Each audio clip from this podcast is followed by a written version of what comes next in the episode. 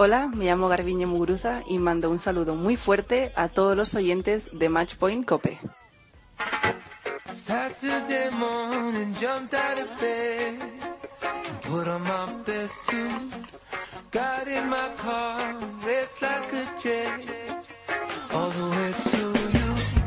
Para hablar del estado de forma de nuestros tenistas, vamos a charlar con uno de los tenistas más laureados de nuestro país.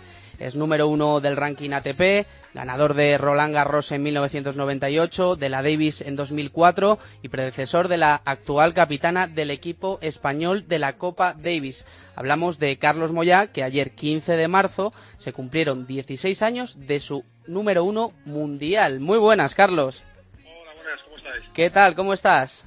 Muy bien, muy bien, gracias. 16 años ya de, de tu número uno. ¿Qué, ¿Qué recuerdos te queda de aquello?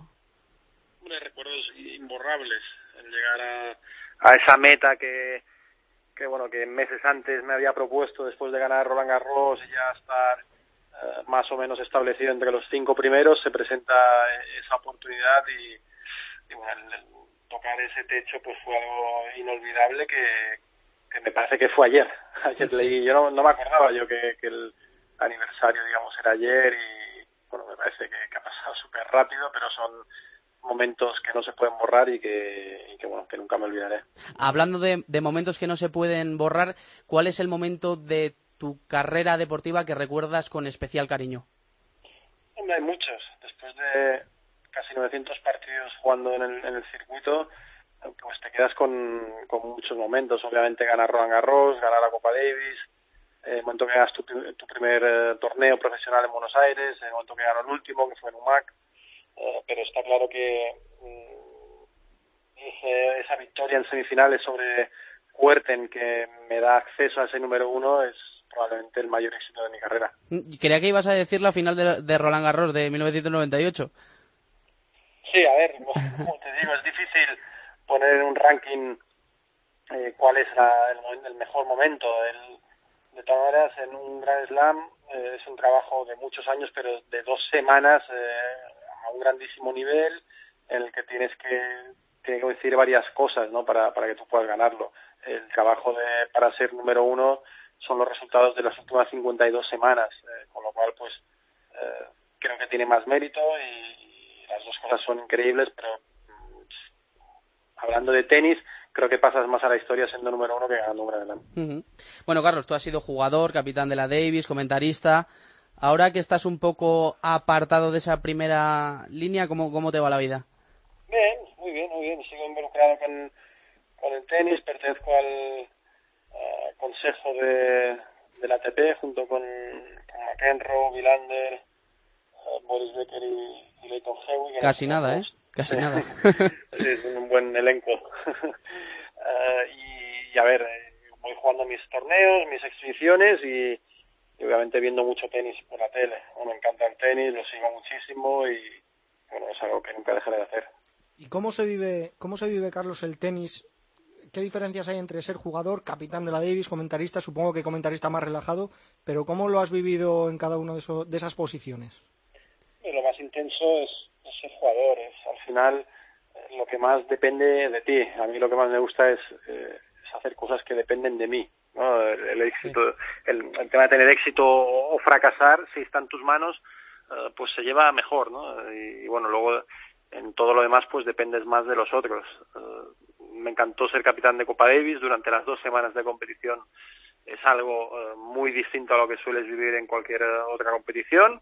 Eh, los resultados no fueron los esperados y como comentarista pues te, te dedicas a transmitir un poco las vivencias que puede tener ese jugador al haber tú estado en esa posición pues lo tienes de primera mano eh, digamos no intentas analizar y ponérselo fácil al, al espectador para que lo vaya entendiendo. Pero está claro que el, nada iguala el, el hecho de ser, de ser jugador profesional Bueno, Carlos, vamos a hablar un poco de cómo estás viendo esta temporada y a nuestros tenistas. Todos sabemos que tienes muy buena relación con, con Rafa, que te considera como, como su padre deportivo, ¿no? Por así decirlo. Y, y nada, ¿cómo le ves en este comienzo de temporada?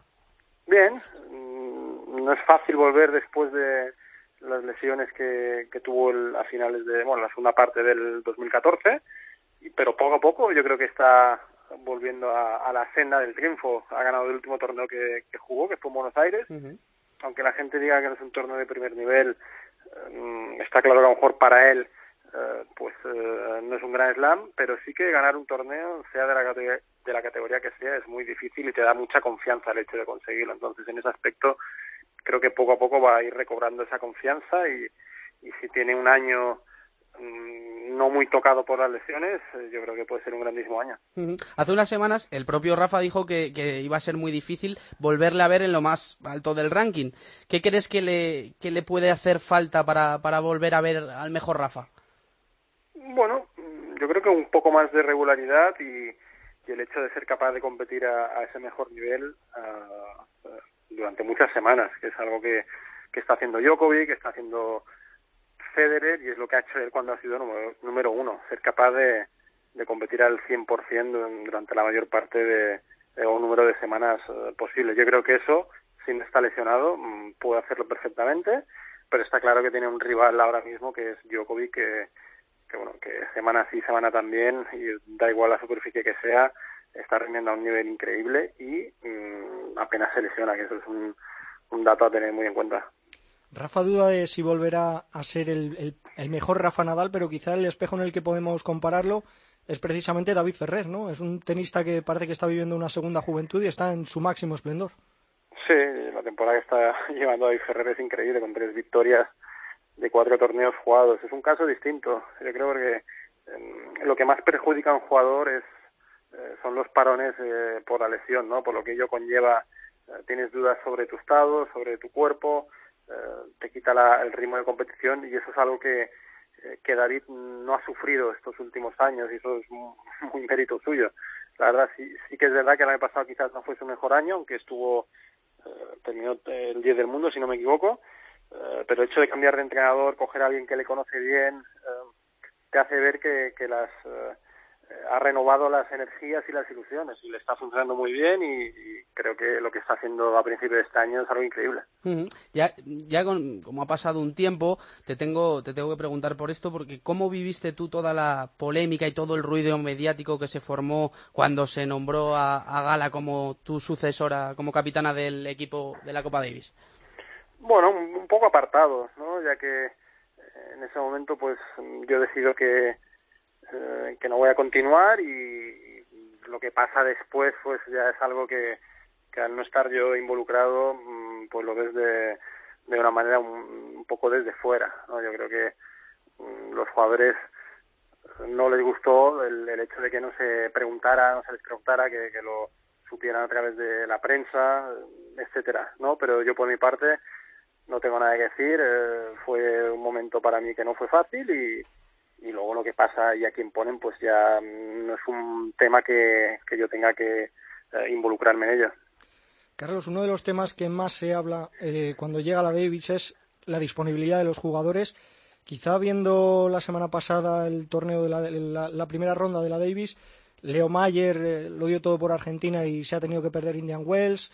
Federer y Babrinka han renunciado. Quizás hay que comprender un poco más a, los tenistas, ¿no? Viendo, viendo los casos que se ven fuera, porque parece que, que solo se hace en España cuando un tenista dice que no a la Davis.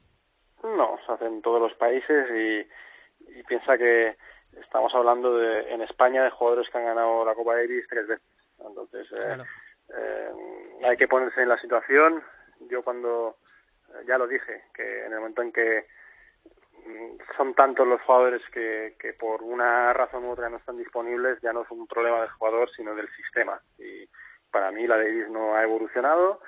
Eh, es muy emocionante verla, eh, sufrirla, vivirla desde casa o como espectador o como integrante técnico del equipo, pero mm, como jugador es algo que, eh, es duro y, bueno, luego pasa lo que, lo que ha pasado estos últimos años, no en España, sino en la mayoría de equipos que tienen jugadores en sus filas que ya la han ganado. Eh, Carlos, ¿cómo cambiarías tú el sistema, el circuito, para, para hacer más atractivo la Copa Davis y que los jugadores pues puedan ir sin estar pensando tanto pues eso en los torneos y eh, los torneos que, que se les imponen en el calendario ATP? Bueno, yo creo que, que eso corresponde más a, a los jugadores que son los que de verdad están involucrados en, el calendario, en, que son los quienes lo sufren, ¿no? Y es un problema que se viene diciendo desde hace años. La mayoría de los torneos del circuito regular, digamos, de la ATP han, van evolucionando, van escuchando a los jugadores, los van teniendo en cuenta. Yo lo que creo es que la, la Copa Davis no está haciendo eso. Y cuando tú, uh, a ver, el hecho de tener tu competición más importante depende de, de, que los mejores jugadores la jueguen. Y la Copa Davis, pues en eso no, no está poniendo, uh, no está reparando en ello digamos. Entonces, yo creo que hay que sentarse, hay que escuchar a los jugadores y de lo que propongan, pues a lo mejor ni, ni, lo que proponen los jugadores ni lo que propone la ITF, sino algo que se encuentre en el camino. Intermedio. Sí, exactamente, ya que si tú quieres que la Copa Davis tenga repercusión, pues tienes que intentar tener los mejores jugadores. Uh -huh. Bueno, ¿y cómo ves la próxima eliminatoria eh, contra Rusia en junio, en pista cubierta y asfalto? Todas las eliminatorias que sean fuera de casa ya llevan un problema uh, añadido y, creo que esta no va a ser uh, una excepción. Uh, primero todo hay que ver qué jugadores van a estar disponibles.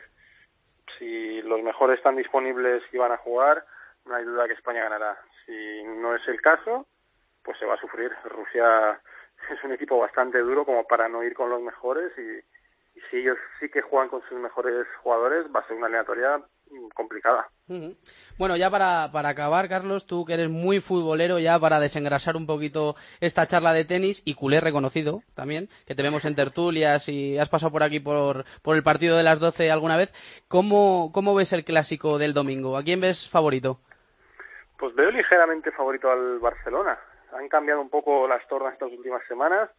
Hace, me llegas a preguntar hace un mes, un mes y medio, creo que no había duda de que eh, dudas de que el Madrid llegaba mejor, pero esto es el deporte y la confianza mmm, significa muchísimo. Por no se sabe qué razón, el Madrid ha bajado los brazos un poco, no está al mismo nivel que hace un par de meses y el Barça, por otra parte, pues ha recuperado su mejor Messi, están con confianza, están ganando muchos partidos.